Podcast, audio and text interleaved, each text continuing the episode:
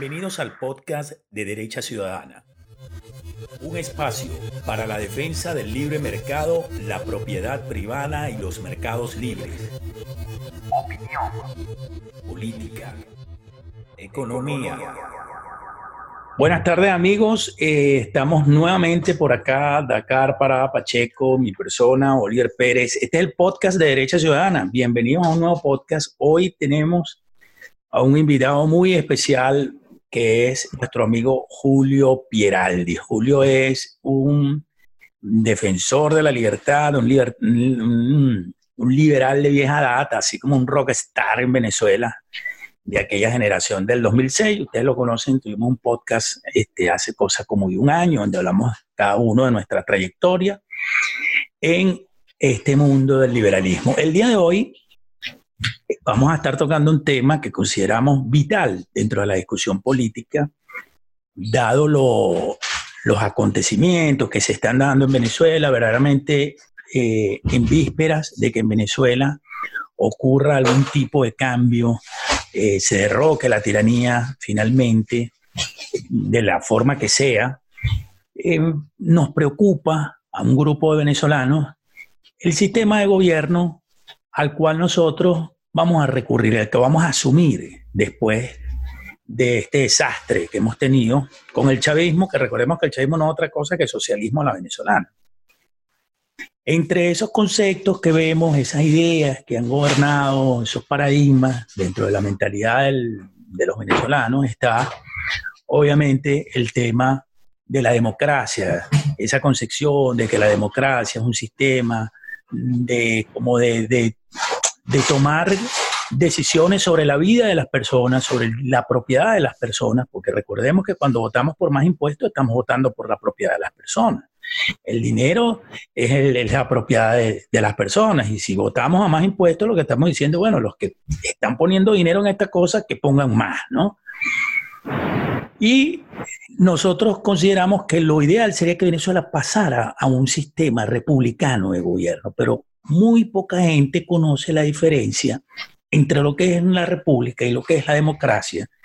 Y yo quiero cederle la palabra a Julio, que es una persona que de esto tiene muchísimo conocimiento, que nos, nos hablara acerca de este tema, incluso se paseara por algunos ejemplos para que los que nos escuchan puedan llevarse una idea, una concepción mucho más amplia de estos dos conceptos, ¿no? De lo que es república y democracia. Entonces, bueno, Julio, tuya la palabra, pues.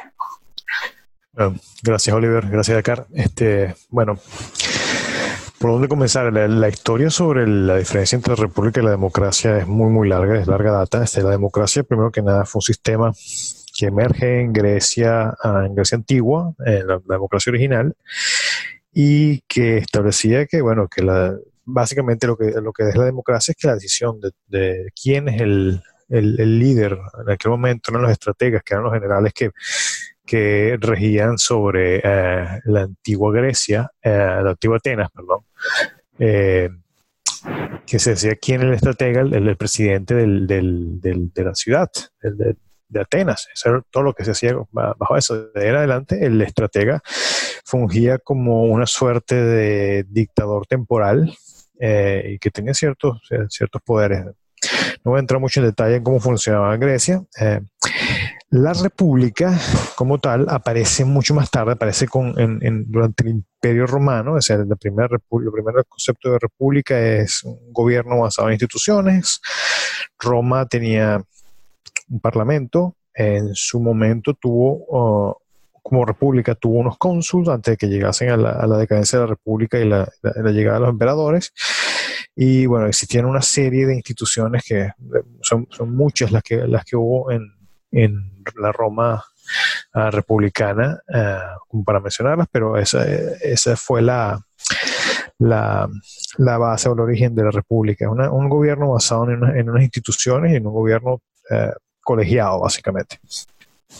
El,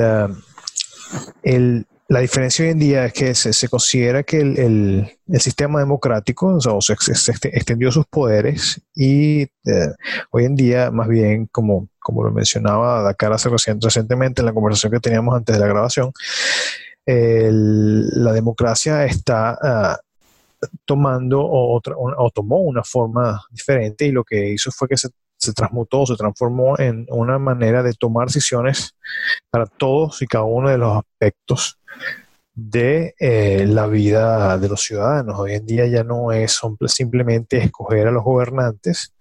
Eh, los sistemas son puramente democráticos, e, aplican la, la, votación para decir cosas tan, tan, tan menudas como impuestos, salarios, y se termina convirtiendo más bien en unos sistemas totalitarios ah, dominados por por la mayoría, porque la decisión de la mayoría. Este, eso tiene un nombre cuando el sistema se pervierte, si no mal, mal recuerdo, creo que es la oclocracia, pero ese es más o menos lo que se ha transformado la democracia. La república, eh, por el contrario, el republicanismo está más representado en, hay dos, ejemplos, eh, como lo estaba conversando antes con ustedes, eh, fundamentales del, del la aparición de la República o como una república moderna debería funcionar, y son, uno es Inglaterra y el otro es los Estados Unidos. El más cercano a Latinoamérica en general es los Estados Unidos y el que es más fácil de ver,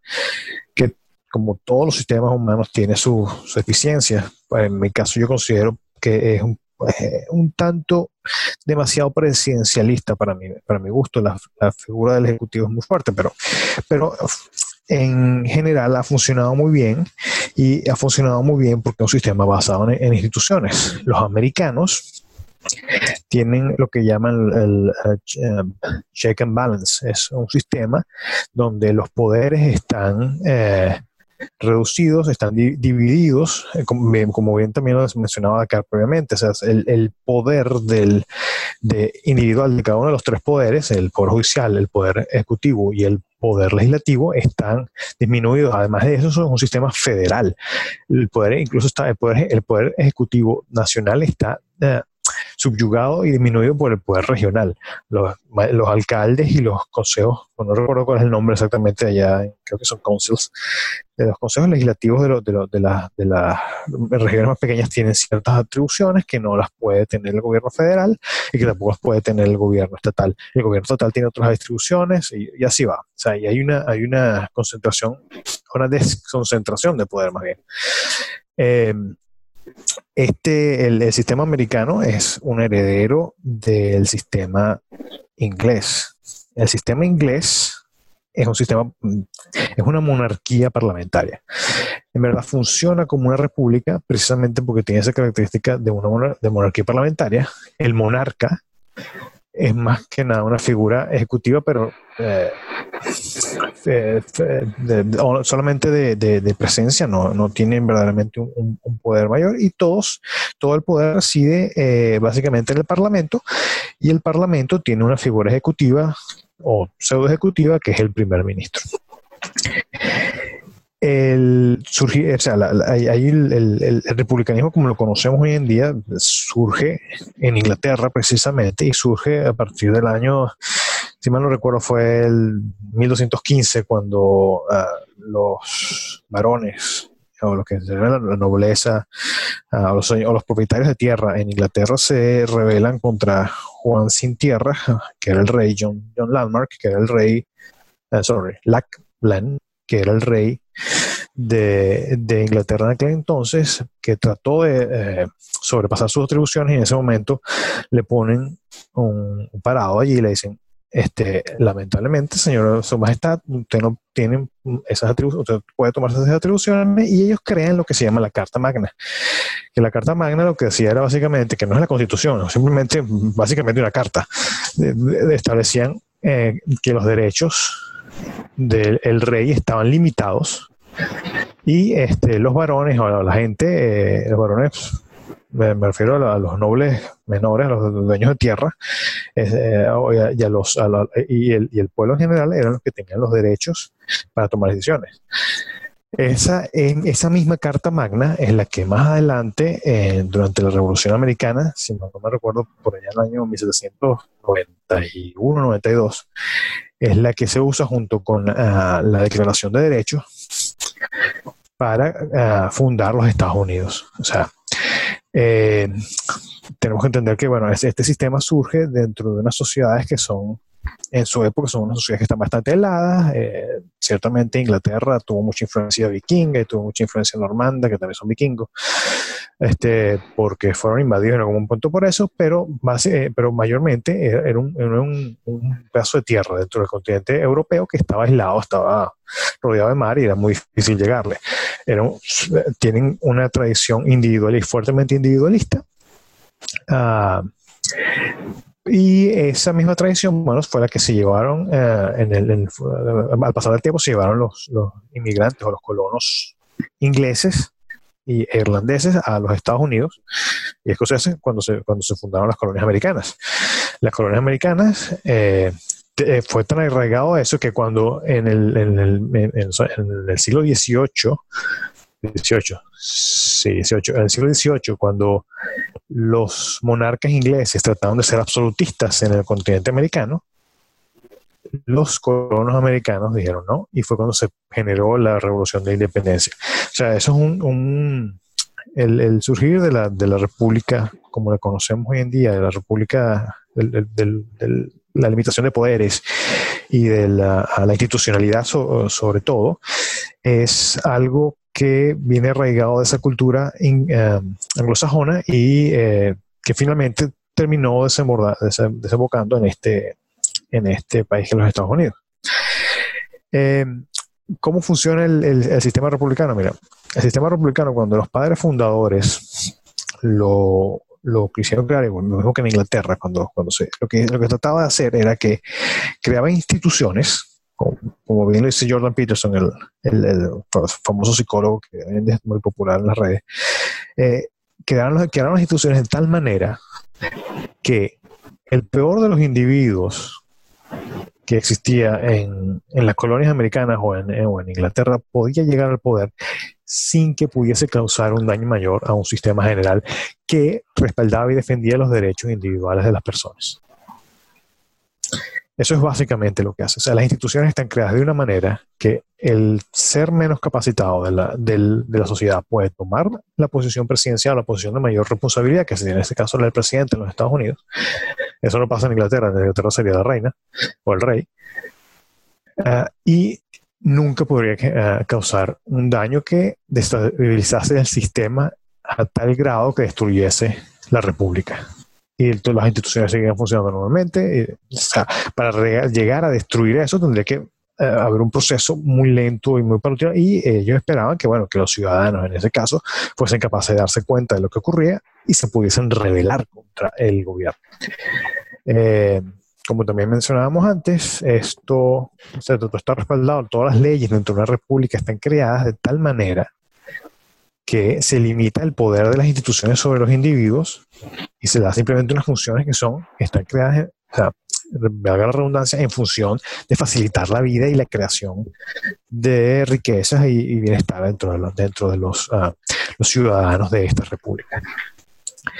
Eso es una, una, una breve muy breve visión de cómo, cómo surgen, de dónde vienen los sistemas. Eh, el sistema, como, bien Oliver también lo comentó antes, el sistema democrático es simplemente un método de elección de, de, de, gobernantes. De hecho, Dakar también lo dijo antes. El sistema republicano es un, sistema, un verdadero sistema de gobierno. La democracia eh, no, no es como tal, no, o no debería ser un sistema de gobierno. Claro, ahí lo que vemos es. ahí, eh, ahí lo que vemos es que eh, el, concepto de democracia que llegó a América Latina pareciera que un concepto distorsionado, ¿no? No, básicamente eh, se ha visto la democracia como un sistema de gobierno, esto yo pienso que para la mayoría de los que nos escuchan debería ser una novedad, y no como un sistema de elección, ¿no?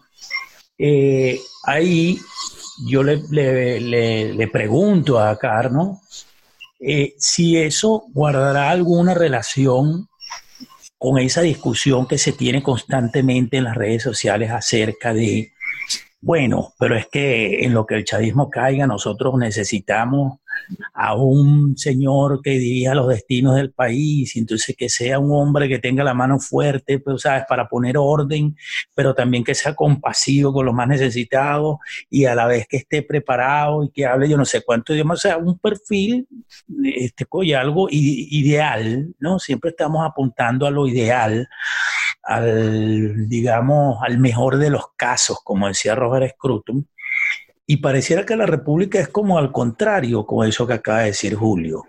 Este, no, Dakar. Entonces, yo te preguntaría a ti, ¿tendrá esto que ver con esa concepción del gobernante sabio, del hombre fuerte, este paradigma que siempre se está discutiendo en las redes sociales?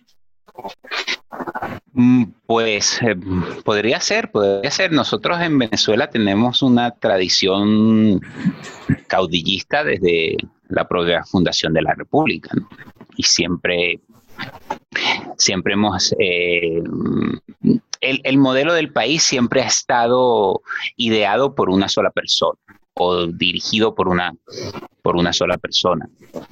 Eh, me ha encantado la, exposición, Julio, felicitaciones. Eh, esto del, de la República, yo creo que tiene su, su, clave, no solamente en la división de poderes, ¿no? porque eso prácticamente es lo que repiten casi todos los políticos desde, desde hace un tiempo para acá, aunque después no lo cumplan, no importa, pero siempre estamos con, no, eh, la separación de los poderes, eh, la independencia de los jueces, la conciencia de los legisladores para que puedan votar incluso en contra del, del Ejecutivo que es de su propio partido. Todos tienen ese mismo discurso, pero una vez eh, en, el, poder en nuestro país, pues eso no, no se ha cumplido. Y, fíjate, ahora que recuerdo, eh, la separación de poderes no solamente de los poderes del Estado, sino de la estructura del Estado. Recuérdense ustedes que la elección de las, las autoridades menores, o sea, los gobernadores y los alcaldes, fue algo que, si mal no recuerdo, se implantó en el segundo gobierno de Carlos Andrés. Apenas, eso es ayer por la tarde. Y, bueno, eso creo que no solamente la República tiene la ventaja o marca la ventaja sobre todos los demás sistemas en la división de sus poderes, sino en la federalización de eh, poder, lo que hemos llamado en Venezuela descentralización y más bien en, Venezuela hemos sido al revés siempre, hemos sido profundamente centralistas. Y vuelvo y repito, esto es una tradición que llevamos, Oliver, desde, desde la fundación de la propia República. No, incluso antes, disculpa, que los interrumpa, incluso antes de acá, o sea, la tradición ah, caudillista del latinoamericano en general viene, le viene del imperio español y al imperio español le viene de los vándalos que eh, invadieron España y del imperio romano. O sea, nosotros tenemos una tradición que es, vamos a llamarla colectivista o paternalista mejor, paternalista que nos viene desde hace dos mil años. Desde los tatara, tatara, tatarabuelos. pero tú sabes que me, eh, de acá dado un punto, pero que es muy clave en medio de esta conversación, ¿no? El populismo nos vende la idea de que estamos en un sistema democrático y republicano porque hay separación de poderes. ¿no? Pero fíjate tú, Dakar, que tú has dado un punto clave cuando tú dices, eso no es lo único, ni lo sustancial que define un sistema republicano, sino la distribución del poder y el imperio de la ley, que yo creo que es el concepto menos entendido dentro de Latinoamérica y particularmente en Venezuela. Eso que nombró Julio con respecto a la Carta Magna del 1215, la Carta de Derechos que pusieron por allá los ingleses, fue un documento para limitar el poder del rey. ¿Ok? Es decir, hay una concepción dentro de este sistema este, del republicanismo de que los hombres, de que hay una tendencia natural de los hombres del poder a abusar del poder y se necesita de mecanismos para impedir que esa tendencia se salga de las proporciones adecuadas, ¿no? que se salga de sus caudales. Entonces, empezamos con el tema de la constitución en 1215, donde le dicen al rey, compadre, usted puede llegar nada más hasta aquí. Eh, o sea, esto no le corresponde. Empieza la distribución del poder con los parlamentos.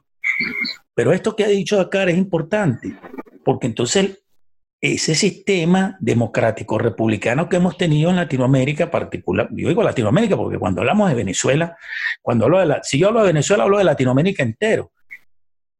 A estas alturas, hoy en Chile, los gobernadores de las provincias los designa el presidente de la República. No hay elección de gobernadores todavía en Chile, los designa el presidente de la República. Entonces, un poquito para que nos veamos en ese espejo, este, eso que dices tú, Dakar, no sé si tú crees que con estas reformas que hubo por allá en 1990 de la descentralización y tal, se quiso como tener un acercamiento a un sistema más descentralizado, más de distribución del poder, porque como tú has dicho, la distribución del poder no es nada más en ejecutivo, eh, legislativo y judicial, sino por regiones. ¿Cómo así? ¿Cómo lo haríamos? No, yo, yo estoy de acuerdo con eso. Yo mientras, eh, mientras más federal sea el Estado, para, para mí mejor. Yo estoy de acuerdo con el, con el federalismo. Ahora, me, me has dejado sorprendido con esto de que, de que en Chile no se escogen las autoridades locales. No. Eh, me, me quedo sorprendido. ¿Por qué? Porque incluso eh, así las autoridades sean elegidas o no, tiene más importancia sobre el ejercicio del poder las instituciones que controlan el ejercicio de ese poder. Te tengo una pregunta para que le aclares a la audiencia, porque de repente entre nosotros estamos hablando de instituciones y suena, o sea, como es un lenguaje común. Julio entiende lo que es una institución, yo entiendo lo que es una institución y tú entiendes lo que es una institución. ¿Cómo le explicamos al, votante este, de a pie eh, qué es una institución? ¿Cómo es ese sistema institucional? ¿Qué es una institución? Porque es algo muy abstracto. Bueno, mira, las instituciones son comportamientos que se repiten entre las personas. Desde el punto de vista social, son cosas que nosotros siempre hacemos por tradición. Por ejemplo, es muy curioso, y eso te das cuenta siendo venezolano cuando sales al exterior, que la gente te ve como un extraterrestre cuando tú pides la bendición por teléfono. Eso no lo hace nadie. Eso nada más lo hacemos los venezolanos. Eso es una institución venezolana. Mamá, bendición. ¿Y por qué le pides la bendición a tu mamá? porque, porque soy venezolano, o sea, no, sé qué responderte. Claro. Y a los abuelos le este, besábamos la mano. una cosa de locos. Y, esa, y, ese, y ese tipo de, de, cosas eh, hay unas que influyen más y otras que influyen menos en la vida pública. Y cuando esas instituciones influyen sobre la vida pública, terminan trasladándose al poder político.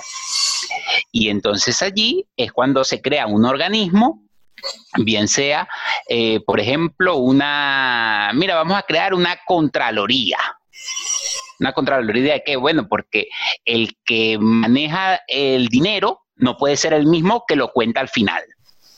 Entiendo. Eso es algo que no se originó en el, en, el Estado, en la, en, la, política. Eso es algo que se, que se originó más abajo, en pequeños grupos sociales, y después se trasladó al Estado. Entonces, cuando yo digo institución en este, en este ámbito en que estamos hablando, son los diferentes segmentos de Estado que controlan de una manera u otra otra parte del Estado. Lo que decía Julio en su intervención inicial, eh, check and balance. Los contrapesos, los pesos y contrapesos que tiene el propio Estado para distribuir el poder y que uno se fiscalice con el otro, para no tener o minimizar la probabilidad de tener a una persona que gobierne el Estado completo y se lo tome para él. Y, tomando el Estado, pues tomas el país. en Latinoamérica no se hacen contrapesos, en Latinoamérica se complementan. O sea, aquí estamos al, en la antípoda de lo que es verdaderamente la República. Julio, para ti la pregunta, igual que Dakar, si un, este, a ver, un ciudadano común de a pie te preguntara qué son las instituciones, qué es un sistema institucional, ¿qué le responderías tú? Bueno, bueno, lo que pasa es que de, Carlos explicó muy bien, de nuevo, las, instituciones sociales son, son, son no más que un, un sistema de convenciones que son duraderas y que están organizadas y que no son normalmente independientes del gobierno.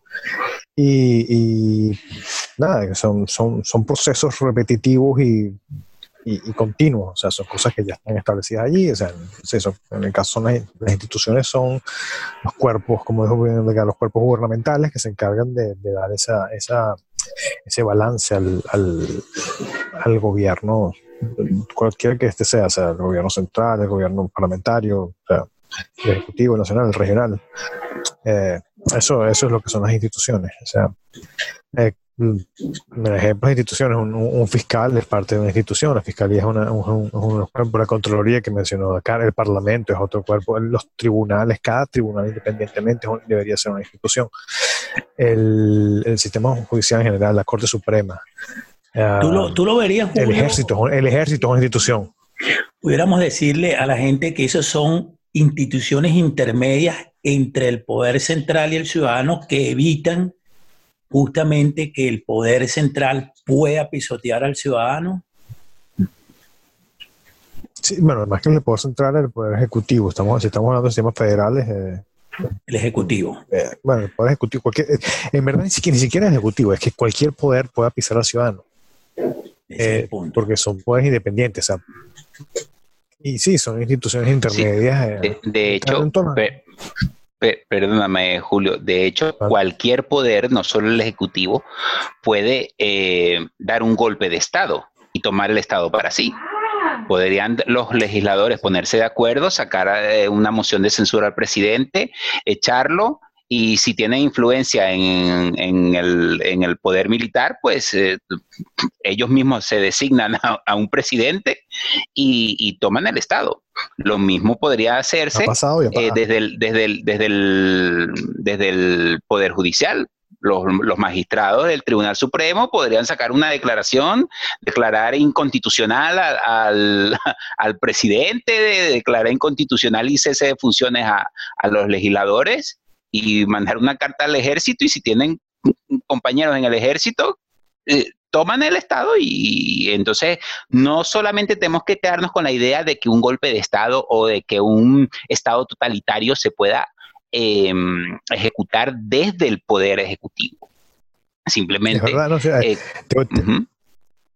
disculpa, disculpa que te interrumpa. Te puedo mencionar cuatro casos, cuatro casos perfectos de eso. Uno fue eh, Oliver Cromwell en Inglaterra, con, razones más de, más, de sobra para hacerlo, de cortar la cabeza al rey. Tienes a Benito Mussolini, lo hizo en Italia en el 22, si mal no recuerdo.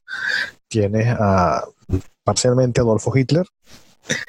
Y tienes también a Japón en el año 31, 32, es, donde hubo golpes básicamente parlamentarios. Hmm. Lo de, lo de, esta, lo de las instituciones intermedias, el concepto de instituciones intermedias, eh, yo lo visualizo más como las instituciones sociales que están fuera del Estado. Por ejemplo, em, las organizaciones sin fines de lucro. Em, este, la familia es la institución defensora entre el individuo y el Estado por excelencia.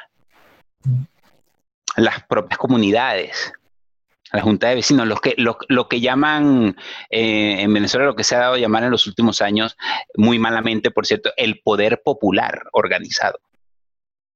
Eso, eso, es, eso es realidad, eso existe y, y las comunidades, la iglesia cuando hablo de iglesia, no solamente hablo de la iglesia católica, la, iglesia de... Como institución. De cada, quien con su fe, como, como institución, exactamente, porque eso hace que la gente se agrupe y crea comportamientos eh, repetitivos en las personas. Y vuelvo y repito, son las que te dan eh, apoyo, las que, las que te ayudan en un momento de necesidad, las que no te hacen estar indefenso ante la vida misma y ante el Estado, porque eh, un, individuo solo es una, es una víctima más fácil para, para el poder político.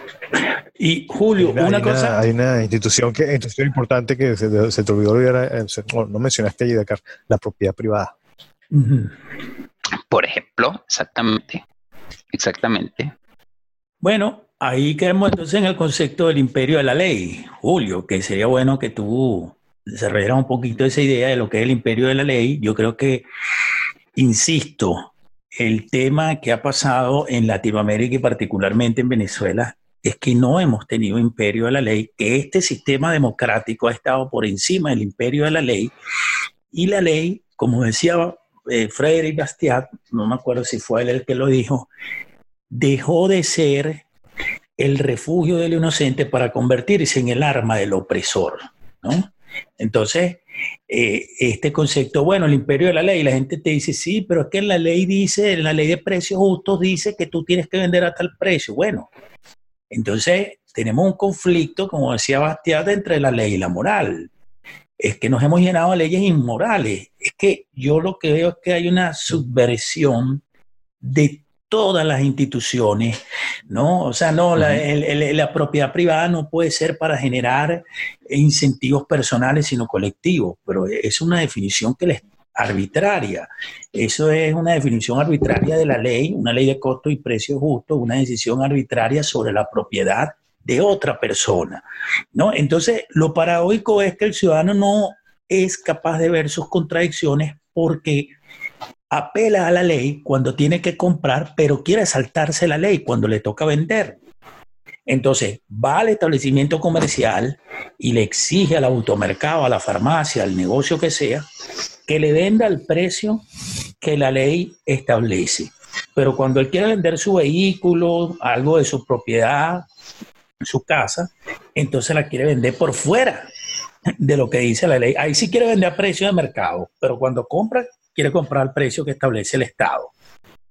Entonces, eso es una ley que no tiene un contenido moral, ¿no? Porque es buena cuando te beneficia, pero mala cuando eres tú el que vende. Entonces, yo pienso que es un tema interesante y relevante para que la gente comience a entender que el imperio de la ley no es que vamos a obedecer las leyes que están establecidas, sino que tiene como condición que esa ley tiene que ser prácticamente eh, una ley que sea de aplicación universal, que es la pregunta que tenemos que hacernos. Bueno, vale, esta ley es moral.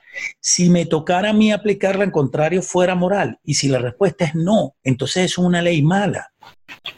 Y, y entonces, imagínate, estamos desconectados totalmente de lo que es el imperio de la ley. Gente que es totalmente obediente a lo que dicen los gobernantes y de paso tenemos leyes que están, son corruptas, leyes malas. ¿Cómo, cómo eh, Julio, tú crees que, o cómo podemos explicarle nosotros siempre, disculpen que haga esta, insiste en esto, ¿cómo le explicamos a esa persona que ha votado por Chávez, cómo le explicamos a ese votante a pie qué es el imperio de la ley? Julio. Bueno, lo que pasa es que el imperio de la ley entendido en la manera más simple es, eso sencillamente, que la ley aplica igual para todo el mundo, o sea, eh, y que nadie se puede pasar de la ley. No importa su cargo su, o su, su, capacidad financiera, la ley aplica para todos de igual manera. Ahora, eso va acompañado de algunas cosas. Primero que nada, yo lo, lo refieres tú, las leyes tienen que ser morales y las leyes tienen que estar enfocadas en la defensa de tres cosas. Uno es la vida, la libertad y la propiedad. Cuidado cuando se dice vida, no, con, decir vida no estoy diciendo que la gente tiene derecho a que le den de comida, de comida y, vivienda para que vivan, no. Simplemente que tiene derecho a preservar la integridad física de su persona. Eh, lo otro importante es que bueno, tiene que haber un Estado de Derecho que, que garantice que la ley se aplique a todos por igual y un debido proceso. O sea, tiene que haber unos procedimientos y unos mecanismos establecidos para que se ah, cumplan todos los pasos requeridos dentro de una investigación penal o judicial para que se apliquen las leyes de, manera correcta y no simplemente se castigue a la gente por gusto. yo creo que esas son las cosas importantes y más básicas que se tienen que entender para que se sepa lo que, lo que un buen imperio de la ley debe ser. Entiendo que el imperio de la ley según lo que hemos venido conversando, entonces para que la audiencia este, entienda por dónde va el hilo de esta cosa, ¿no? No se nos pierda. Estamos hablando, amigos, de, de, las funciones del gobierno, del gobierno limitado, de la república, versus la democracia, porque lamentablemente en Venezuela esos términos han tendido, o sea, tienden y, la tendencia ha sido que se confundan, igual como se ha confundido el concepto de Estado con sociedad. El tema que hoy nos ocupa ha sido justamente el tema de la república como sistema de como, forma y sistema de gobierno y la democracia que han dejado claro hoy tanto Julio como Dakar como un sistema de elección. Yo, yo quisiera que Dakar aclarara para la, para la audiencia un tema que hemos, hemos tocado y lo hemos dicho, pero no lo hemos definido. Julio habla de la Carta Magna, que yo también la nombré, de que es un, un documento que limitó el poder de los reyes, y de ahí nace el tema y la idea de la constitución. Las primeras constituciones no fueron otra cosa que una Carta Magna. Ahora, ¿limitado a qué? Dakar, te pregunto yo, si yo te preguntara, bueno, el gobierno va a estar limitado, pero limitado en qué? ¿En dónde lo limitamos? Claro, hay, diferentes concepciones para redactar, o dos concepciones que yo veo eh, para contestar esa pregunta, para redactar la constitución. La constitución la podemos redactar tal que sea la, la lista de cosas que el Estado debe hacer, o bien la podemos redactar de manera que sean la lista de cosas que el Estado no debe hacer. Yo soy partidario de la primera. ¿Por qué? Porque como yo quiero que el Estado haga pocas cosas, entonces va a ser más fácil. Y todo lo demás que no esté escrito en la Constitución le está prohibido al gobierno y al Estado. ¿Cuáles son esas pocas cosas? Pues el Estado tiene que encargarse de preservar la vida, la defensa nacional, la propiedad privada, podríamos decir, la gente que tiene dificultad, la gente que es eh, dependiente, que tiene alguna eh, minusvalía, para preservar el orden social necesitamos pues que, todo el mundo tenga una posibilidad eh, mínima de poder vivir dignamente. Ahí entraría el Estado como algo subsidiario, no como un dador de cosas. No, eso puede estar, eh, eh, eso le puede caer en manos de los gobiernos regionales, municipales e incluso para eso también. Sí, bueno, pero la, que pero, la constitución es, para todo el Estado, tanto para el Estado federal como para, eh, o sea, una, autoridad local no puede violar la constitución nacional. Claro. Entonces la constitución nacional aplicaría para todos. Yo, yo lo que veo, así como tú lo dices, esa figura del Estado, cuando decimos Estado limitado, es que si limitamos al Estado a tres funciones básicas que son defensa nacional, para conservar, para preservar la integridad nacional, la integridad del territorio, el orden interno, eh, mantener al país, la cuidar las fronteras de enemigos foráneos y tal, bueno, un ejército nacional, seguridad ciudadana, policía y justicia a través de los tribunales. Ahí necesitamos que el Estado sea fuerte. ¿Por qué? Bueno, porque justamente es la fuerza del Estado este, de defensa colectiva. Es decir, básicamente esa es la función del Estado. La gente no lo percibe como un órgano de fuerza, sino benefactor. No, señor, el Estado controla el ejército, el Estado controla las policías, o dentro de la estructura del Estado, no digamos que lo controla, pero dentro de la estructura del Estado está el ejército, está la policía, están los tribunales.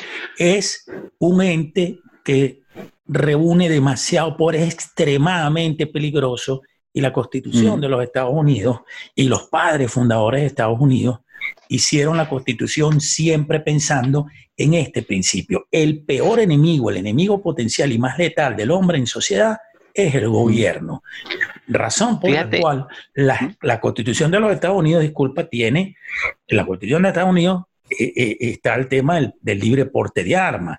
O sea, la concepción del gobernante no es la concepción que tiene el latinoamericano, básicamente que el gobernante es un semidios y por tanto merece que le demos todo el poder. ¿Qué hizo Chávez? Tú me das el poder a mí completo y vota por mi constitución y yo te resuelvo todos tus problemas. ¿Qué hizo la gente? Le firmó un cheque en blanco, le dio un poder desmesurado, se le dio un poder totalitario. Estamos a 20 años de ese acontecimiento, es imposible sacarlos del poder. Entonces, eh, eh, ahí es donde yo creo que eh, hemos fallado como sociedad, ahí es donde ha fallado la clase política. Creo, sinceramente, que no hemos tenido partidos republicanos entonces en la historia política de Venezuela, porque de otra forma no, no habríamos llegado a lo que llegamos. Efectivamente, yo estoy de acuerdo contigo en, el fallo de, la clase política que acabas de detectar hemos, a, lo largo de la, conversación, he detectado, porque he estado aquí tomando notas, y hemos detectado, yo diría, tres formas de, abuso del poder, ¿no? Tres, sí, tres, formas de distorsión del poder. Una, que es eh, el abuso de uno de los poderes, ejecutivo, legislativo, judicial, y convenimos en que para minimizar eso eh, tenemos que implantar la república como forma de Estado. Otra forma de distorsión es, eh, bueno, el, peligro externo, o sea, el ataque externo por parte de, de un ejército extranjero y la formación de las mayorías. Y para estas dos, para estos dos peligros, tenemos que tener una república federal, ¿vale? Eh, utilizar el federalismo. Y otra, otra forma de distorsión del poder, que tú lo mencionaste, Oliver, cuando mencionaste al ciudadano que quiere comprar con leyes pero vender fuera de la ley, es eh, la estructuración de las leyes. Y mencionaste a eh, Freddy Bass, eh, perdón, a Freddy yo quisiera en este momento citar un, libro que se me viene a la mente que se llama El orden jurídico de la libertad de José Carlos Herrán. Allí eh, el autor hace toda una descripción de lo que fueron los aportes de Hayek a la ciencia del derecho. Y está excelente porque describe esa concepción que tú mencionaste, Oliver, de separar y, separa, eh, partiendo de, de, los aportes de Hayek, por supuesto, lo que es las leyes, que lo llama legislación, de lo que es el derecho, que es lo que está basado en el moral. No son lo mismo las leyes que el derecho. Las leyes deberían estar basadas en la moral, estar basadas en el derecho, pero bueno, hay, hay leyes de control de precio, por ejemplo, eso, eso es legislación, eso, eso no tiene nada que ver con el derecho, porque rompe los derechos naturales de las personas. Entonces, eh, resumiendo, eh, república federal y con leyes basadas en la moral. Esas tres son las cosas que podemos, que podemos, yo creo que resumir todo lo que hemos hablado. Julio, ¿cuál es tu conclusión final? Que nos estamos acercando ya al tiempo del, del cierre del programa la conclusión final yo creo que es que definitivamente el, si se tiene que buscar un ideal para un gobierno en, en cualquier país del mundo, o en, Latinoamérica, ese, bueno, ese es definitivamente el, la república, pero la república tratando de copiar a lo más que se pueda a los modelos anglosajones que son el modelo americano y el modelo el modelo parlamentario ah, inglés. Yo particularmente a nivel personal prefiero el modelo parlamentario inglés porque tiene incluso una mayor uh, dilución del, del, del, poder ejecutivo uh, debido a que el poder ejecutivo en, en, Inglaterra es la reina y es simplemente una figura simbólica. Eh, Sí, eh, en, en, en, como se bien también se dijo antes, bueno, en, Venezuela y en Latinoamérica en general se ha tenido muchísimos problemas. vienen, vienen, esos problemas vienen primeramente por una base cultural y segundo que, segundo que nunca se construyeron instituciones que estuviesen pensadas en función de proteger al individuo o, de proteger al individuo y de cuidar al protegido del, individuo del poder del Estado. Mucho porque venimos de una tradición ah, que es paternalista y que eh, busca la concentración de poder y es muy egoísta en el mal sentido de la palabra.